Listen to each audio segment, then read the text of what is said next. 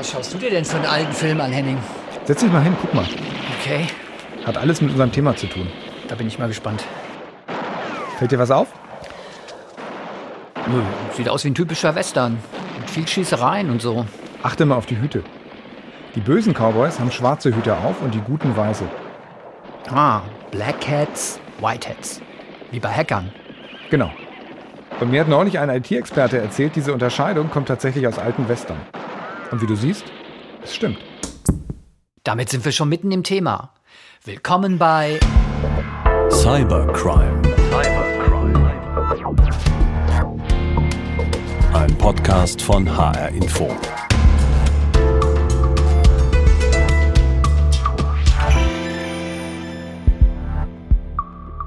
Wenn ich das mit den Hüten mal auf unseren Podcast übertrage, dann wäre Anna, die Hackerin, die uns hier immer wieder Einblicke in ihre Arbeit gibt, ganz klar ein Black Hat. Eine der Bösen, oder? Ja, denn Anna hat uns ja erzählt, dass sie Schwachstellen in Software aufspürt. Andere nutzen diese Schwachstellen dann, um fremde Computer zu hacken. Und was Anna macht, ist damit illegal. Und damit klassisch Black Hat. Anna selbst sieht das allerdings etwas anders. Was für ein Head sind Sie? Ich selbst setze mir keinen Head auf. Ich maße es mir nicht an, Menschen in jeweils eine der zwei Kategorien zu stecken. Die Klassifizierung der Medien finde ich mehr als fragwürdig. Nach den Snowden-Veröffentlichungen kann man durchaus einen größeren Teil der Mitarbeiter verschiedener Behörden weltweit in die Kategorie Black Hat Hacker stecken, was aber nicht passiert. Aber ja, wenn Sie gewisse Ermittlungsbehörden fragen würden, dann wäre ich wohl ein Black Hat, sprich ein böser Hacker.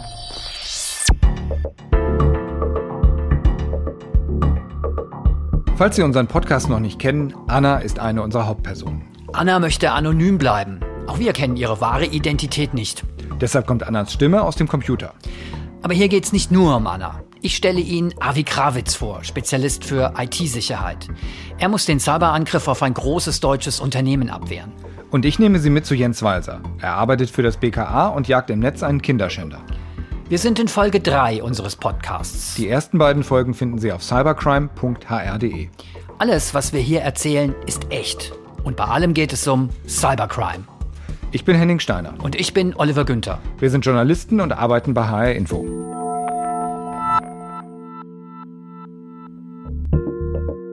In dieser Folge starten wir bei Avi Krawitz. Wie weit sind wir da bisher gekommen? Ich mach's kurz in drei Punkten. Erstens, Hacker sind tief in die Netzwerke eines DAX-Unternehmens eingedrungen. Verdacht Betriebsspionage. Zweitens, der IT-Notfallhelfer Avi Krawitz muss den Angriff abwehren. Und drittens, der Start ist für Avi Krawitz ziemlich ernüchternd. Selbst nach Tagen ist unklar, wer sind die Angreifer, was suchen sie genau. Ich nehme mal mit, die Situation ist für das Unternehmen ziemlich bedrohlich. Stimmt. Und die Mission für Avi Krawitz ist ziemlich kompliziert. Stimmt auch. Und es wird noch komplizierter. Okay.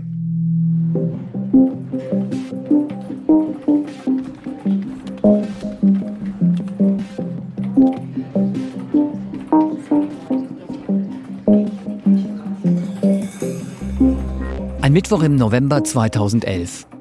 Tag 8 seit dem Hilferuf eines DAX-Unternehmens an den IT-Sicherheitsexperten Avi Krawitz.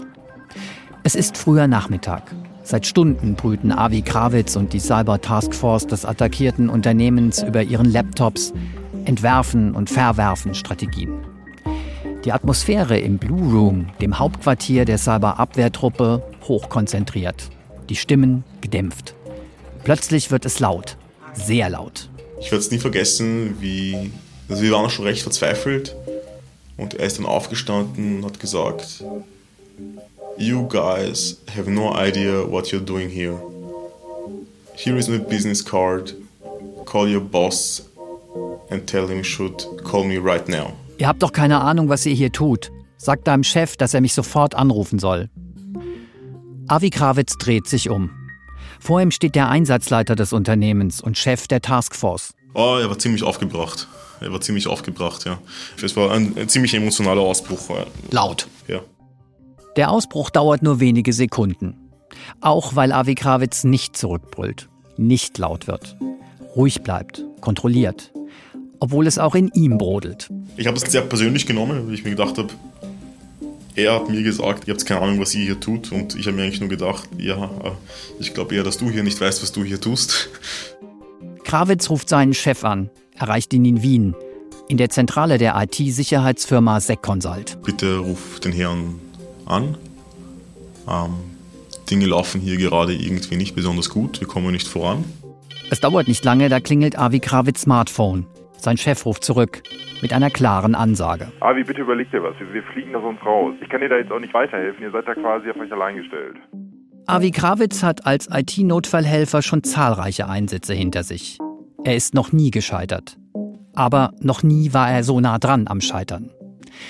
In diesem Moment trifft Avi Krawitz eine Entscheidung. Aber das hat mir auch irgendwie diesen Ehrgeiz geweckt, zu zeigen, ich kann es und wie ich es kann, ja, und ich zeige es dir jetzt. Am nächsten Morgen um 8 Uhr setzt sich Avi Krawitz an seinen Platz in der Einsatzzentrale. In der Nacht hat er kaum geschlafen, hat stattdessen einen neuen Schlachtplan entwickelt, eine Roadmap. Jetzt schließt er seinen Laptop an, schaut kurz in die Runde und startet seine PowerPoint-Slides. Ja, schönen guten Morgen, werte Kollegen. Nachdem wir die letzten Tage eher schleppend vorangekommen sind, habe ich mir gestern Abend noch ziemlich lange den Kopf darüber zerbrochen, wie wir jetzt eigentlich am besten vorgehen. Ab diesem Moment Thema. hat Avi Krawitz eine neue Rolle im Team. Eine sehr wichtige Rolle. Ich würde sagen, ich habe die technische Leitung übernommen.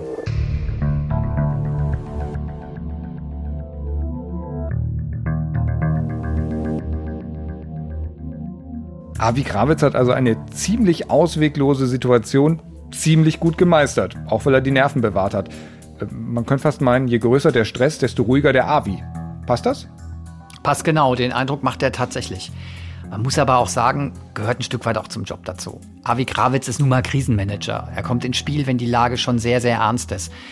Und dann geht es eben nicht nur darum, technische Lösungen zu finden, es geht auch darum, in einem gestressten, hochnervösen Umfeld die Ruhe zu bewahren, einen Plan zu haben und das eben auch auszustrahlen. Ja, aber auch das muss man ja können. Ja, aber Avi Krawitz, der kann das. Deshalb hat er bei diesem Einsatz übrigens auch bald einen Spitznamen weggehabt, nämlich der Diplomat. Hm. Ich glaube, das hat ihm ziemlich gut gefallen. Was ich interessant finde, du beschreibst Avi Krawitz als ruhig, kontrolliert und professionell. Und das sind alles Attribute, die würde ich sofort auch Jens Walser zuschreiben, dem BKA-Ermittler. Dann lass uns doch bei dem gleich weitermachen. Wieder drei Punkte vorne weg. Zum Reinkommen? Okay. Erstens, Jens Walser ist Cybercrime-Ermittler des BKA und muss einen komplizierten Fall von Kindesmissbrauch aufklären. Zweitens, er hat bisher keinen Verdächtigen und auch vom Opfer nur Fotos. Drittens, nach langer Suche hat er immerhin den Tatort gefunden.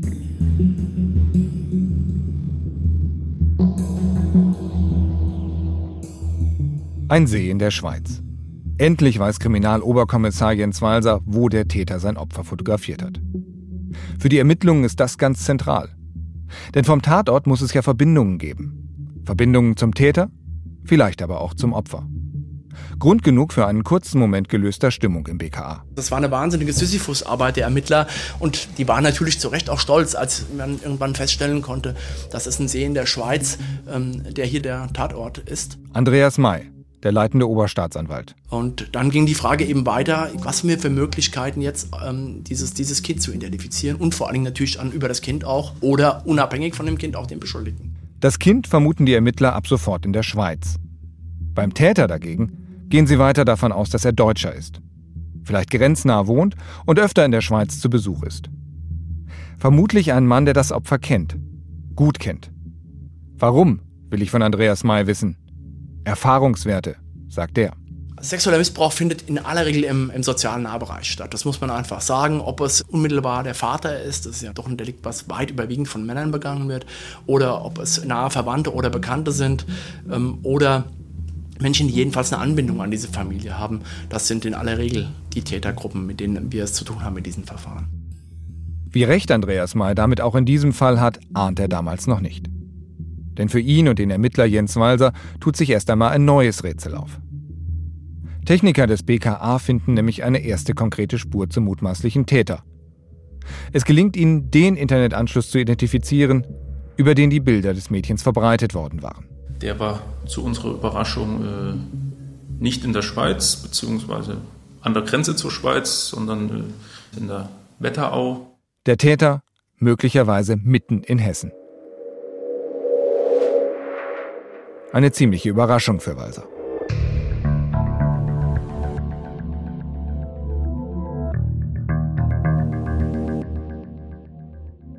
In der Wetterau? Ja.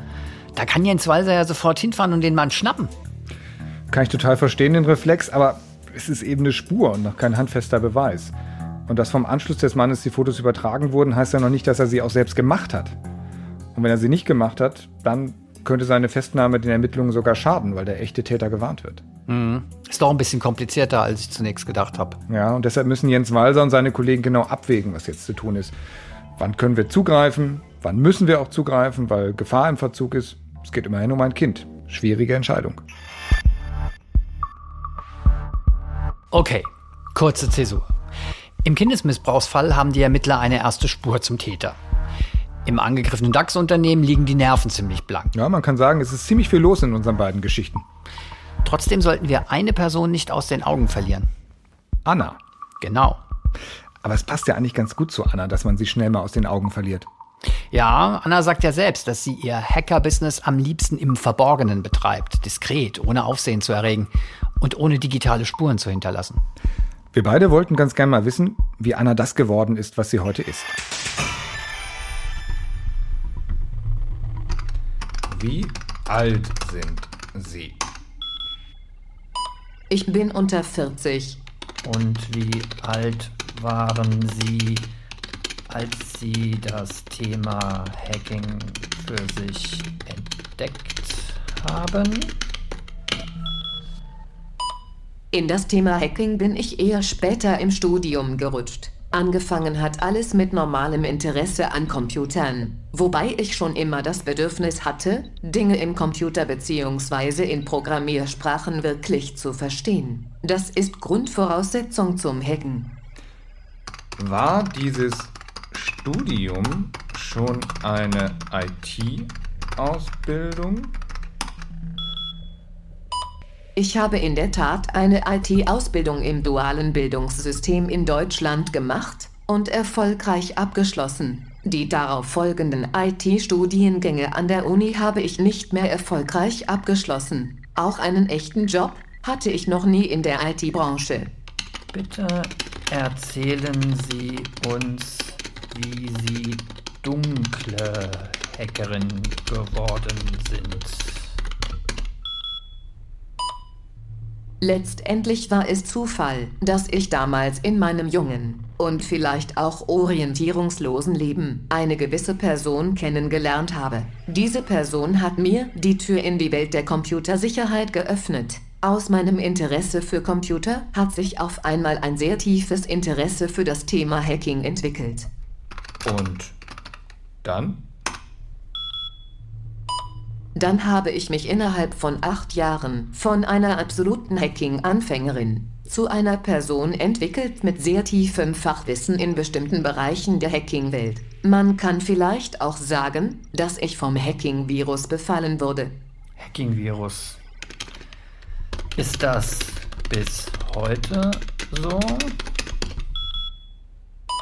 Natürlich. Letztendlich bleibt es ein spannendes Thema. Das Feld ist einfach zu groß, als dass es langweilig wird.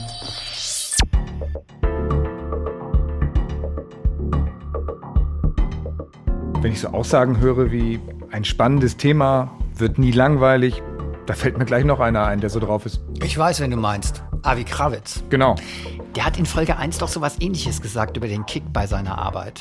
Diese Incident-Response-Schiene, die fand ich persönlich immer sehr spannend, weil de facto ist jeder Einsatz einzigartig. Wie ist Avi Krawitz eigentlich zu dem Job gekommen? Eigentlich ganz ähnlich wie Anna. Schon früh Interesse für Computer, als Jugendlicher die ersten Hacking-Versuche, dann Ausbildung im IT-Bereich. Und im Jahr 2009 ist Avi Krawitz dann bei der IT-Sicherheitsfirma SecConsult in Wien eingestiegen. Zunächst als sogenannter Pentester. Was ist das denn?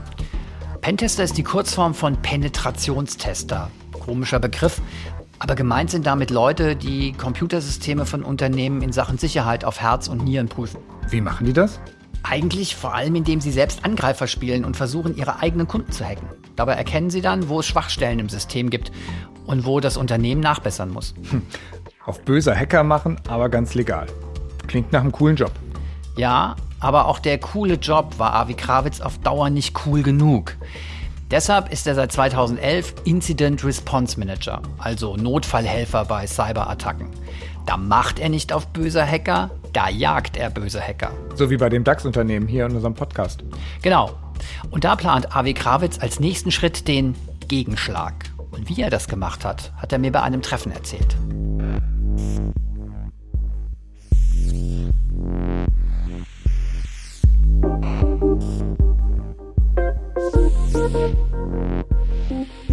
Ja, das ist, jetzt, das ist eine ziemliche Zeitreise.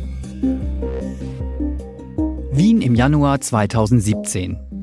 Avi Krawitz steht vor einer Tafel und erinnert sich an die Roadmap, die Gegenstrategie, seinen Plan, um den digitalen Spionageangriff zu stoppen. Zu Beginn der Roadmap ganz wichtig einmal the big picture. Das heißt, herausfinden, was ist die prinzipielle Tragweite dieses Angriffs prinzipielle Tragweite. Das heißt vor allem, welche Gebiete im System des Unternehmens haben die Einbrecher erobert? Auf welchen der weltweit verteilten Servern sitzen sie? Auf wie vielen der 1000 Mitarbeiter-PCs halten sie sich versteckt? Eine Operation, die Avi Krawitz in drei Schritte unterteilt. Schritt 1. Die digitalen Waffen der Angreifer erkennen. Welche Schadprogramme, also welche Malware verwenden sie? Welche Viren und Trojaner? Schritt 2. Die Waffen der Angreifer zerlegen. Wie verhalten sich die eingesetzten Werkzeuge? Wie kommunizieren die installierten Spionageprogramme mit ihren Befehlshabern, die irgendwo da draußen in der Welt sitzen? Man muss sich das wirklich so vorstellen, wie mit einem Skalpell aufgeschnitten, aufgemacht. Wie schaut das Innenleben dieser Malware aus, dieses Virus? Das Ergebnis ist ein sogenannter Fingerprint. Ein eindeutiges digitales Merkmal der Angreifer, durchaus vergleichbar mit dem Fingerabdruck eines Menschen. Jetzt folgt schließlich Schritt 3. Das System nach den analysierten Fingerabdrücken durchsuchen. An welchen Stellen finden sich die Merkmale, mit denen sich die Eindringlinge identifizieren lassen? Das waren, wie sich später herausgestellt hat, mehrere hundert Rechner infiziert, quer verstreut auf der ganzen Welt. Die waren schon einige Wochen aktiv. Ja. Ein erster wichtiger Schritt. Avi Krawitz und seine Mitstreiter haben das Big Picture. Sie wissen jetzt, wo die Einbrecher sich im System aufhalten, wo sie nach wertvoller Beute suchen. Avi Krawitz und sein Team könnten jetzt zurückschlagen, die Waffen der Angreifer zerstören, die Einbrecher rausschmeißen. Aber noch ist die Zeit nicht reif. Noch nicht. Warum wartet Avi Krawitz noch? Er weiß doch jetzt, wo im System die Angreifer stecken. Erwartet noch, weil das Rausschmeißen erst dann Sinn ergibt, wenn gleichzeitig sicher ist, dass die Einbrecher nicht wieder reinkommen. Und das ist das Problem. Avi Krawitz weiß im Moment noch nicht mal, wie die Angreifer überhaupt ins System reingekommen sind. Und dann ist es mit dem Rausschmeißen eben nicht getan. Das heißt, wenn es blöd läuft, sind die ganz schnell wieder da. Genau. Und zwar durch die gleichen Löcher wie beim ersten Mal. Nur dann wissen sie, dass man ihnen auf den Fersen ist. Und dann tarnen sie sich noch besser und sind noch schwieriger zu finden. Und alles wäre umsonst gewesen. Richtig. Deshalb geht Avi Krawitz einen anderen Weg. Er lässt die Einbrecher erstmal, wo sie sind, beobachtet sie, was sie tun und sucht als nächstes die Löcher, durch die die Angreifer in das Unternehmensnetz eingedrungen sind. Hat er diese Löcher dann gefunden, macht er sie zu und erst dann schmeißt er die Angreifer raus. Am besten für immer. So zumindest der Plan. Das ist jetzt mal wieder eine Parallele zwischen Avi Krawitz und dem BKA-Ermittler Jens Walser. Beide könnten jetzt gegen ihre Gegner aktiv werden. Krawitz gegen die anonymen Hacker Walser gegen den Verdächtigen aus der Wetterau. Aber genau wie Avi Krawitz zögert auch Jens Walser erst einmal. Aus taktischen Gründen.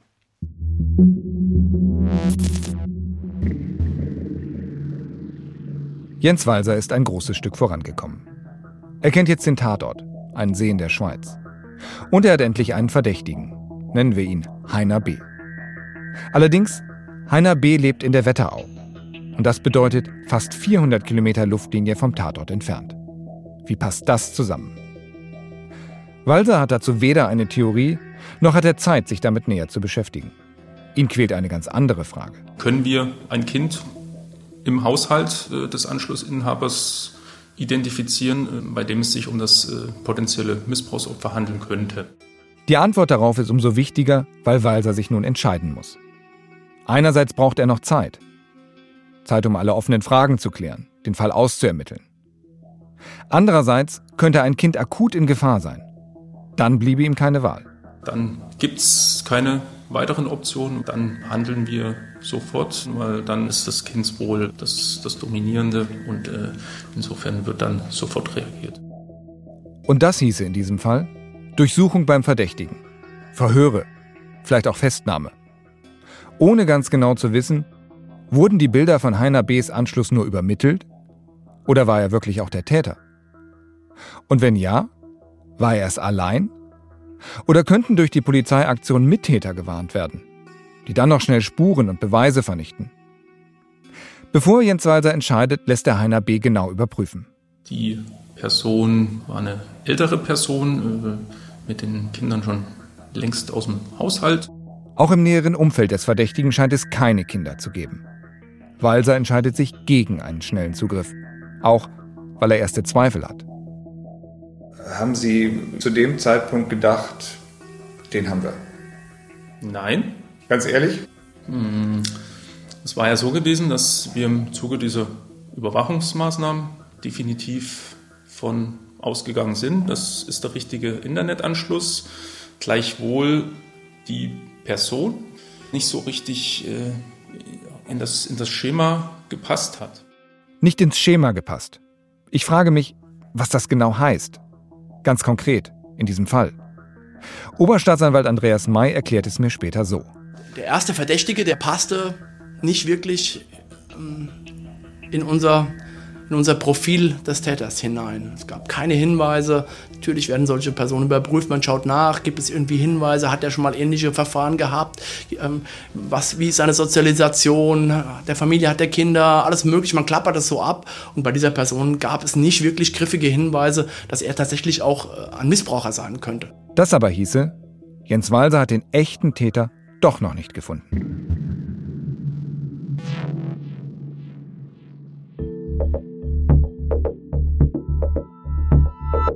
Falls dieser Heiner B. die Bilder nicht selbst gemacht hat, was hat er denn dann mit den Fotos zu tun?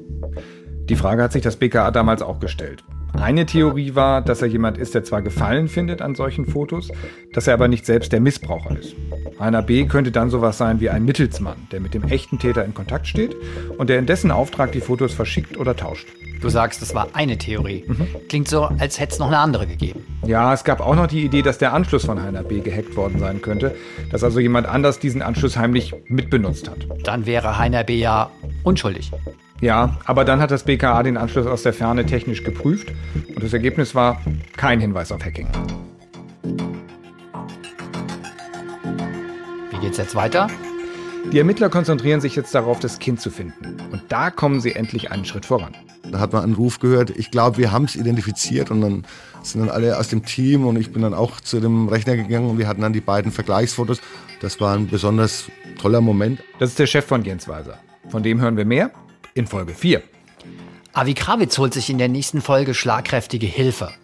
Eine Armee von Whitehead-Hackern. Und die Hackerin Anna verrät uns ein bisschen was über ihr Aussehen. Ich behaupte, Sie würden mich in der S-Bahn niemals als Hackerin einordnen. Cybercrime ist ein Podcast von Henning Steiner und Oliver Günther. Regie Hendrik Evert und Frank Berge. Sound und Musik Roland Grosch und Helfried Wildenhain. Dramaturgische Beratung Hendrik Evert. Endredaktion Heike Liesmann. Produziert von HR Info, dem Informationsradio des Hessischen Rundfunks. Weitere Infos auf cybercrime.hr.de. Kontakt cybercrime.hr.de. Cybercrime. Cybercrime. Ein Podcast von HR Info 2017.